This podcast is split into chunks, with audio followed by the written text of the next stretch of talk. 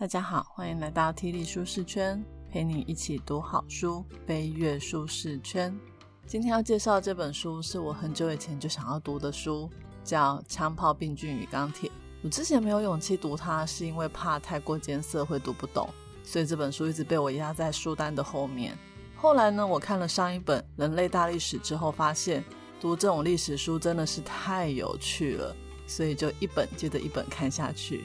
我上次有说过，《人类大历史》那本书是在讲述人类三大时代的转变原因跟发展，而《枪炮、病菌与钢铁》只是从另外一个角度来切入历史，让我们知道为什么在五百年前欧洲会崛起，而不是非洲、澳洲或美洲。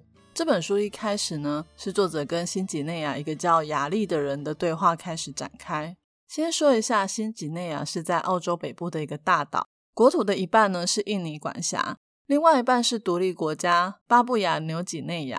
一九七二年，作者跟雅丽对话的时候，新几内亚还是澳洲管辖，还没有独立。相较于先进国家，新几内亚算是比较晚才进入文明。在两百年前呢，新几内亚的人还活在石器时代哦。而来到新几内亚的作者呢，他遇到了当地的政治人物雅丽。雅丽就问作者说：“为什么是白人制造出这么多货品，然后运到这里？”而我们这些黑人却没有搞出什么名堂。这边指的货品呢，是各种文明的物品，像是铁铸的斧头啊、药品、火柴、衣服、饮料、雨伞等等，你想得到的任何各种因为时代进步而产生的东西。雅丽的问题呢，看起来很简单，但是如果要深入探讨，却涉及到这个世界的历史演变，像是为什么越过大洋去征服别的国家的不是美洲、非洲或澳洲的土著，而是欧洲、亚洲人。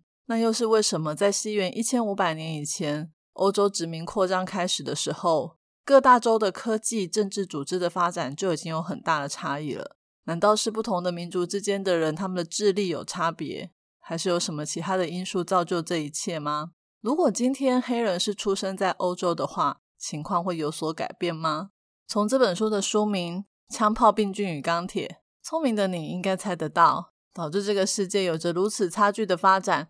背后的原因应该就是枪炮、病菌与钢铁吧，但那只是表面的原因而已。作者要带我们做更深入的探讨。其实雅丽的问题，我觉得非常的有趣，因为我以前在念中国历史的时候，都会读到火药啊、指南针、印刷术、造纸术都是中国人发明的。照理说，我们应该要比欧洲人更有本钱，抢先一步成为世界霸主。但是为什么在清末的时候，我们却被欧洲人的枪炮追着打呢？以前我都会以为是满清腐败，可是读了这本书之后，才发现好像不是这么回事。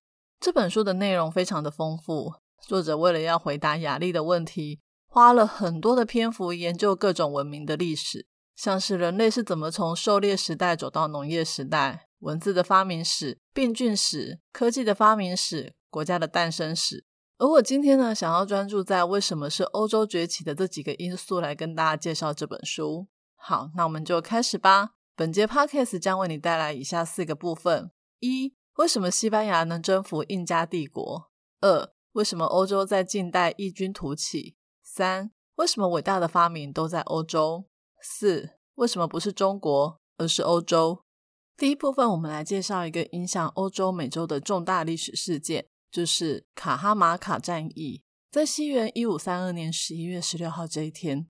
西班牙人皮塞罗带着一百六十八个人的小军队来到了南美洲秘鲁北部的卡哈马卡。他们主要的目的呢是想要去拜见印加帝国的国王阿塔花普。看到有敌人自远方来，这国王心想：一个不到两百人的军队也没有什么好怕的，毕竟这是他的国土。他的手下可是有八万名的士兵。结果没想到，当阿塔花普跟皮塞罗见面不到几分钟，皮塞罗就先发制人。擒贼先擒王，俘虏了国王阿塔花普，有没有很戏剧化？更戏剧化的还在后头呢。皮塞罗呢，把阿塔花普囚禁起来长达八个月。大家有没有觉得这感觉很熟悉？就很像中国常见的“挟天子以令诸侯”。后来皮塞罗要求印加帝国支付赎金来换阿塔花普一命，他的部属呢也乖乖的把一整个房间的黄金都献上。但是呢，皮塞罗是个小人，不是君子。拿到黄金之后，他还是把阿塔花普杀了。在那之后，大批的西班牙军队上岸，攻占了印加帝国。这是一个历史上非常有名的事件。一百六十八名的西班牙小军队居然可以杀死几千名的印加帝国士兵，绑架国王，灭掉整个印加帝国。这到底是发生什么事呢？其实背后的原因非常的多。一般人最容易想象到的，应该就是枪炮。当时的西班牙人呢，具备有强大的武力优势，他们有枪炮、刀剑跟马匹。而阿塔花普的军队没有乘坐任何的动物，武器也只有石头、铜器、木棒、狼牙棒、斧头，还有弹弓这一些很落后的东西。而且这些人根本就没有看过枪支和马匹这种厉害的武器。印加帝国的人虽然人很多，但是碰到骑在马上拿着枪的西班牙军队的时候，他们一枪就可以解决一个人的性命，吓都吓死了。可是你说那个时代的枪支有多厉害吗？就算给一百六十八个人一人一把枪好了，也杀不了这么多人。况且皮塞罗的军队也只有配到十几把枪而已。但是呢，这十几把枪却产生了虚张声势的效果。那些印加帝国的士兵一看到他们拿起枪，就非常的害怕。虽然说他们拿的棍棒也可以去打西班牙的士兵跟马匹，可是打没几下，就被西班牙人身上穿的金属盔甲、钢铁头盔给挡了回去。所以，金属跟钢铁所制造的军装是枪炮以外的第二项获胜因素。再来，第三个获胜的原因就是马匹。大家可能很难想象，因为在中国自古就有马匹，我们的古装剧都可以看到超多骑着马攻占敌国的军队。可是，马这种动物不是全世界都有的。印加帝国的人从来都没有见识过马的威力。马可是非常厉害的动物，它们可以日行千里。在敌人根本来不及准备之前就突击对方。那时候，印加帝国的哨兵看到了西班牙的骑兵，他们正想要通知后方军队的时候，西班牙的马就已经把这些手无寸铁的士兵踩在脚底下，死了不少人。枪炮、钢铁的盔甲、马匹，让皮塞罗以寡敌众，一百六十八个人就拿下有八万士兵的印加帝国。但是，只是单纯的攻下一个国家。还不至于让整个南美洲有好几个国家都成为西班牙的殖民地，所以接下来要介绍的就是病菌的力量。其实皮塞罗不是第一个进到南美洲的人，在他之前呢，哥伦布发现新大陆，欧洲人就陆续的进到美洲各个地方。而欧洲人呢，到别人的土地，除了烧伤掳掠之外，还把传染病的病菌带到了这里。皮塞罗呢，是一五三二年到印加帝国的，在那之前，一五二六年的时候。欧洲人就带来了天花的病菌，让印加帝国死了不少人，包括阿塔花普的父亲，也就是当时的国王卡帕克，还有一堆的大臣全部都死掉。后来阿塔花普呢，就跟他同父异母的兄弟争起了王位，所以那时候呢，他们其实才刚内战完，国力根本就还没有恢复。而狡猾的皮塞罗就是看中这一点，才决定带着少少的军队就行动。所以如果不是因为天花重创了印加帝国，西班牙那一百六十八人的军队所要面临的，就会是一整个庞大又团结的印加军队。大家知道病菌的力量有多可怕吗？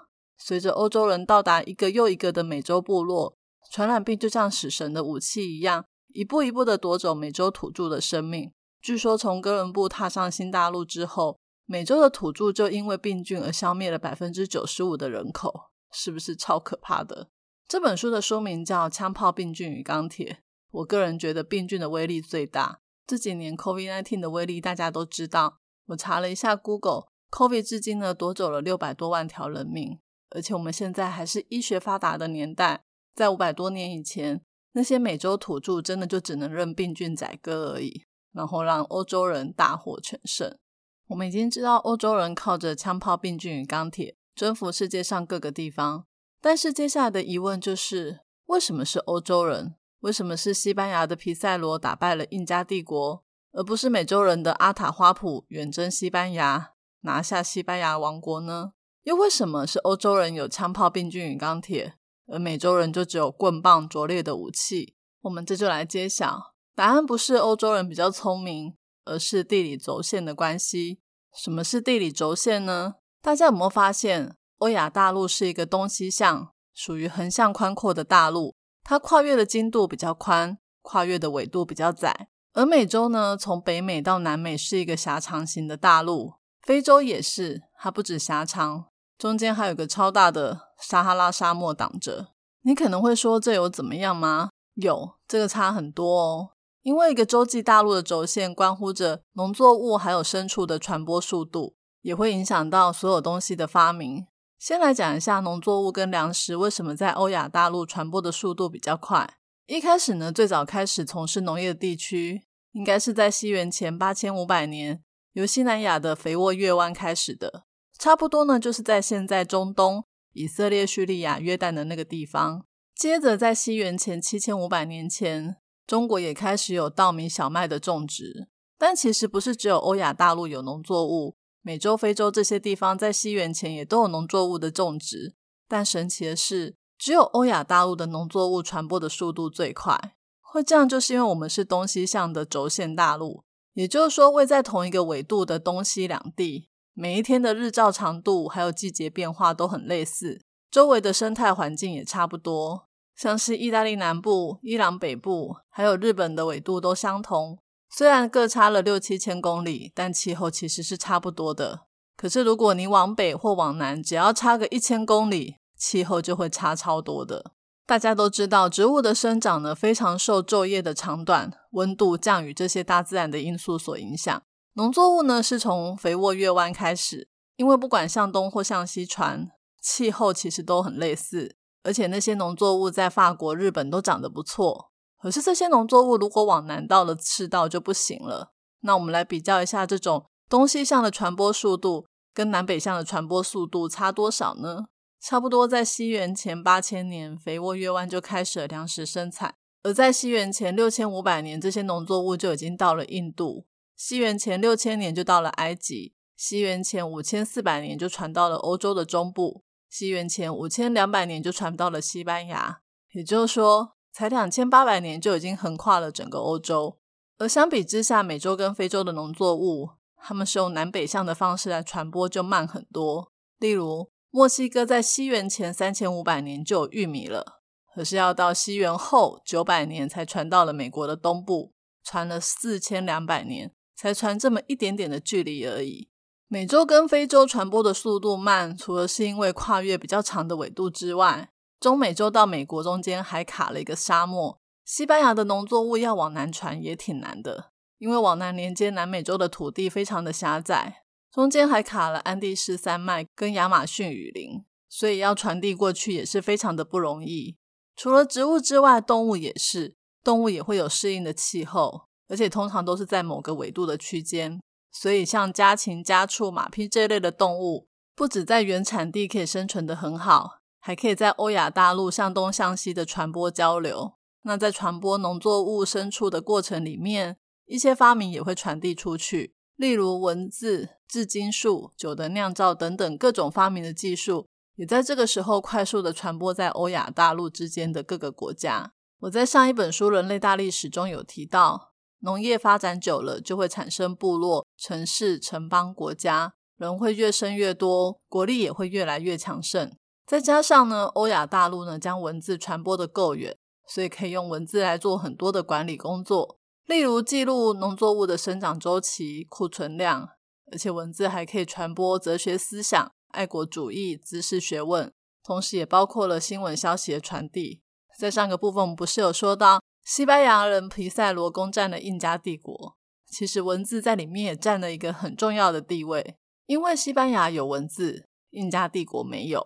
比起口语的传播，文字可以把资讯传递得更远、更正确、更详细。一五三二年，皮塞罗征服了印加帝国后两年，这个整个故事呢就已经被印在书上，还翻译成好几种欧洲的语言，瞬间变成了畅销书。这种文字的传播，让很多西班牙人都非常的兴奋，也使得更多人跑去秘鲁，帮皮塞罗拿下更多的土地。在《人类大历史》这本书中，也有提到，农业时代因为定居在某个地方，人口变多，加上养了家禽家畜，所以很容易产生传染病。这些传染病呢，虽然夺走了不少欧洲人的生命，但久了之后，大家也都产生了抗体，有了免疫力。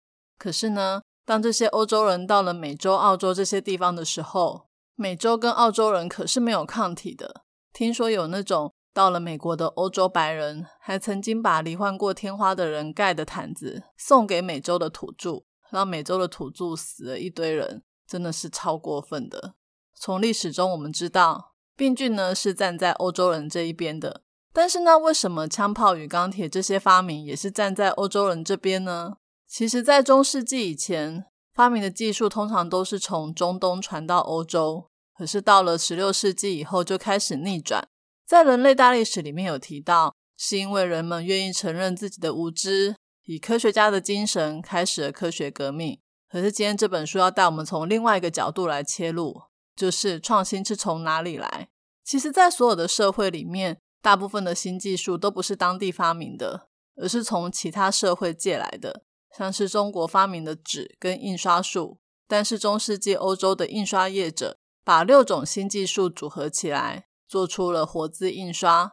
哪六种呢？就是纸张、活字模、制金术、印刷机、油墨跟文字。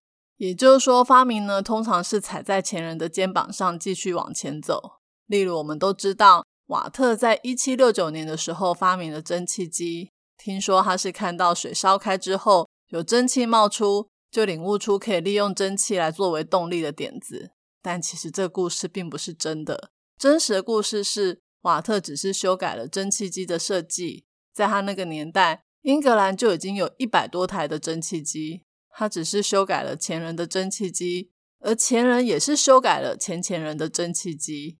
所以，从这故事告诉我们一件很重要的事，那就是在人口多、交流密集的社会里面，技术才能够做交流，发明家也才有机会去改变前人的设计，做出更先进的东西，让创新可以蓬勃发展。而发明出新技术之后，通常会有两种方式散播到其他的社会。一种方式就是其他社会的人看到这个发明，或是听说了觉得很有用，就用了。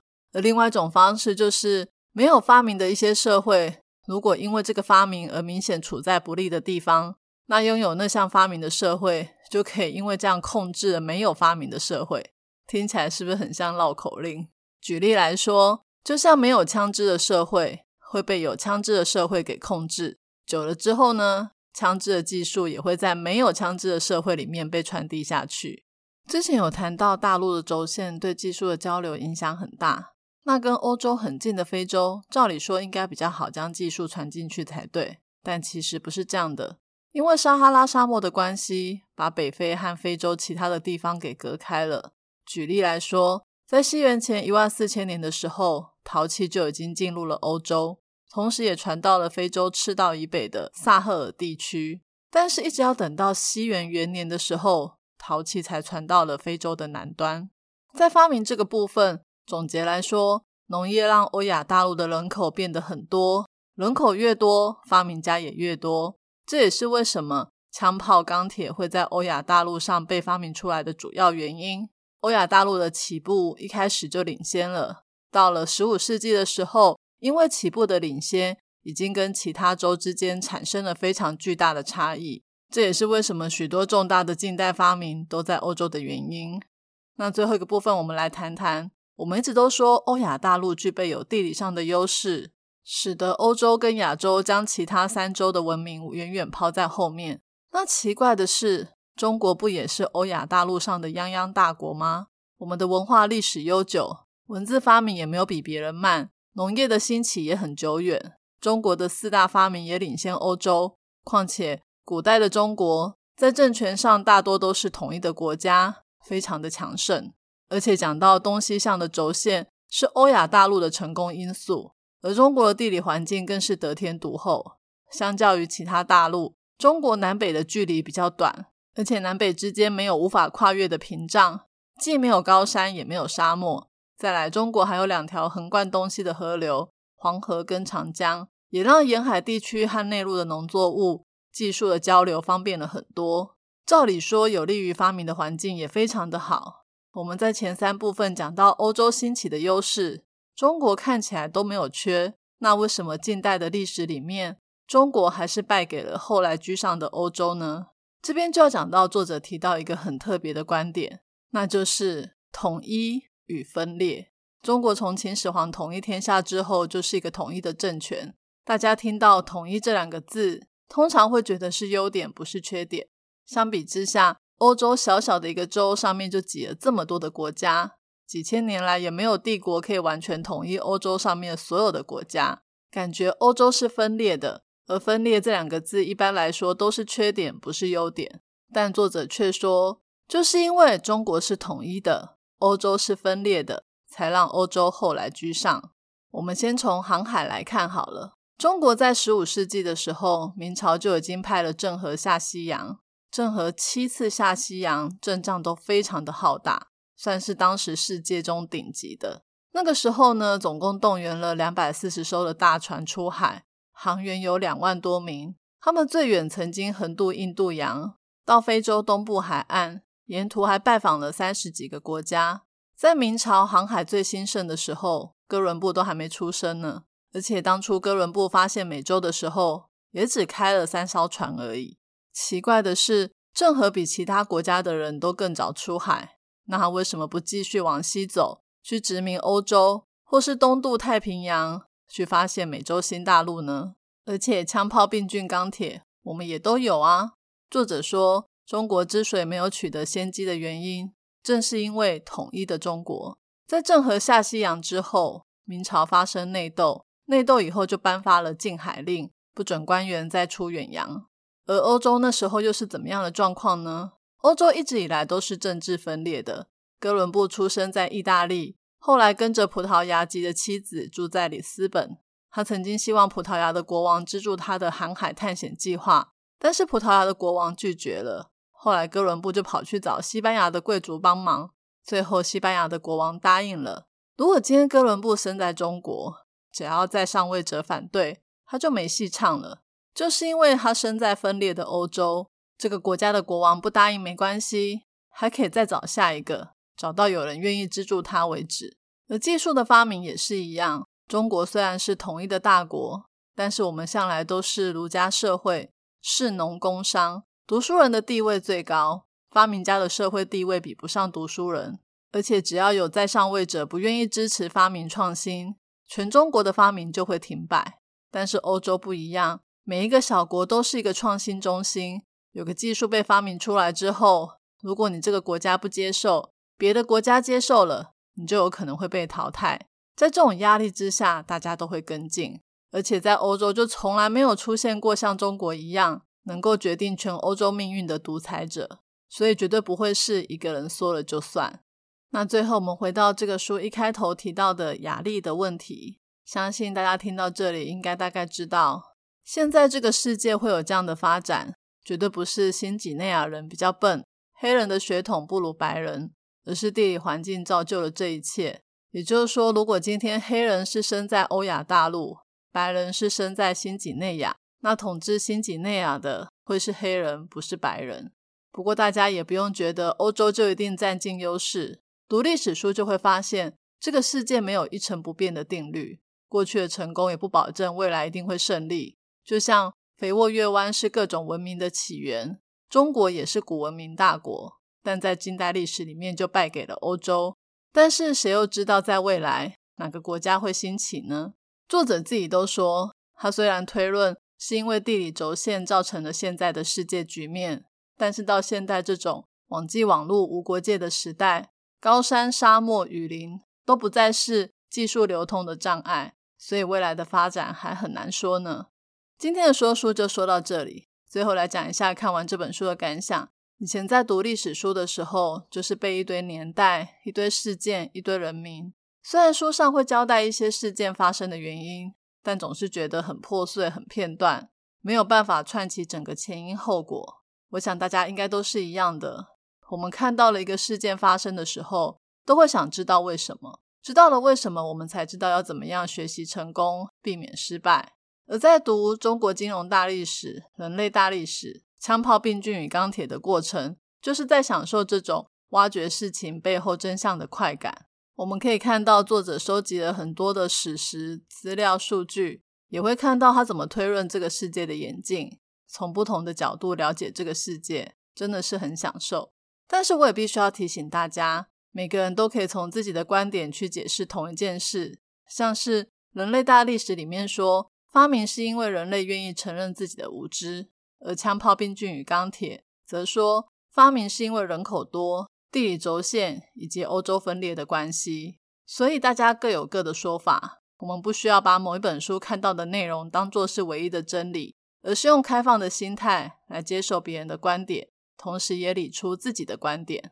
今天我要送给大家的三个知识礼物分别是：一、枪炮、病菌与钢铁是欧洲领先全球的精英，但不是终极因；二、地理轴线才是关乎近代文明发展的根本原因；三。多数的发明都是站在巨人的肩膀上在往前进。我已经把今天所有重点内容都放在我的部落格 podcast 的说明栏有连接哦。这一节题目是：听完了这本书之后，你觉得枪炮、病菌与钢铁哪个比较厉害呢？欢迎你留言跟我分享你的看法。愿上帝帮助我们从历史事件中获得分析思考的智慧，也让我们拥有开放的心态，接纳更多样的观点。并锻炼出属于自己的智慧。听力舒适圈，两周一本好书，我们下次见，拜拜。